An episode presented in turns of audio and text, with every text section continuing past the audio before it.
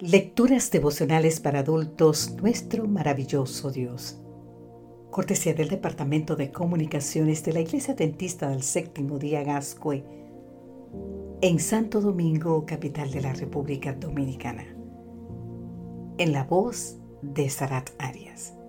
Hoy, 26 de abril, algo mejor.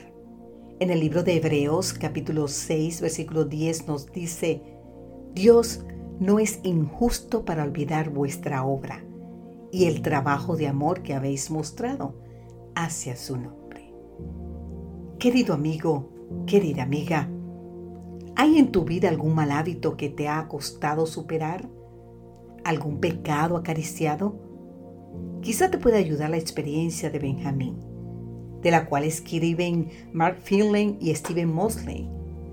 Una religión eficaz Así se titula el libro, página 49 a la 59. Benjamín había viajado por toda Europa en busca de curación para sus dolencias, pero sin resultado alguno. El caso es que en una de esas consultas se topó con un médico cristiano, el doctor Paul Tournier, quien percibió que los problemas de salud de Benjamín no eran de naturaleza física, sino espiritual. Por supuesto, el médico no se lo dijo. En cambio, le pidió que le hablara de su vida. Entre otras cosas, Benjamín le contó que cuando su hijo era todavía muy pequeño, su madre lo llevó a visitar a sus abuelos en el extranjero. Cuando llegó el tiempo de regresar, Benjamín le pidió a su esposa que regresara sola y que dejara al niño con sus abuelos. Ella sí lo hizo, pero la idea no pudo ser peor, porque el niño enfermó y al poco tiempo murió. Esta tragedia, en opinión del doctor Tonier, marcó el comienzo de los problemas de salud de Benjamín. Sin rodeos, le dijo que ante él se extendían dos caminos. Uno, el que hasta ahora había seguido y que lo había mantenido de clínica en clínica el otro, el que el Señor Jesucristo lo invitaba a transitar. Un camino que nunca transitaría solo, pues Jesús siempre lo acompañaría.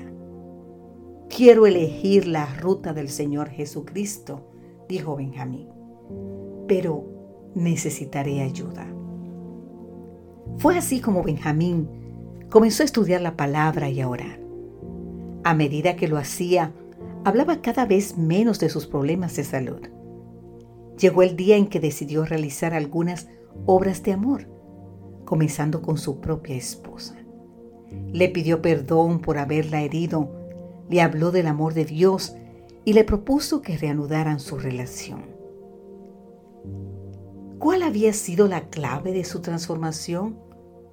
Su decisión de realizar algunas obras de amor lo colocó en la ruta de la victoria, la ruta en la que vencemos con el bien el mal, en la que reemplazamos la vieja vida, los viejos hábitos, por una vida nueva.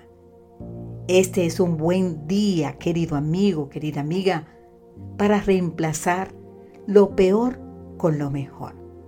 Una nueva vida en la que Jesús es el centro y en la que realizamos algunas obras de amor para la gloria de su nombre. Padre Celestial, ¿qué obras de amor podría yo realizar hoy que glorifiquen tu nombre, Señor? Amén.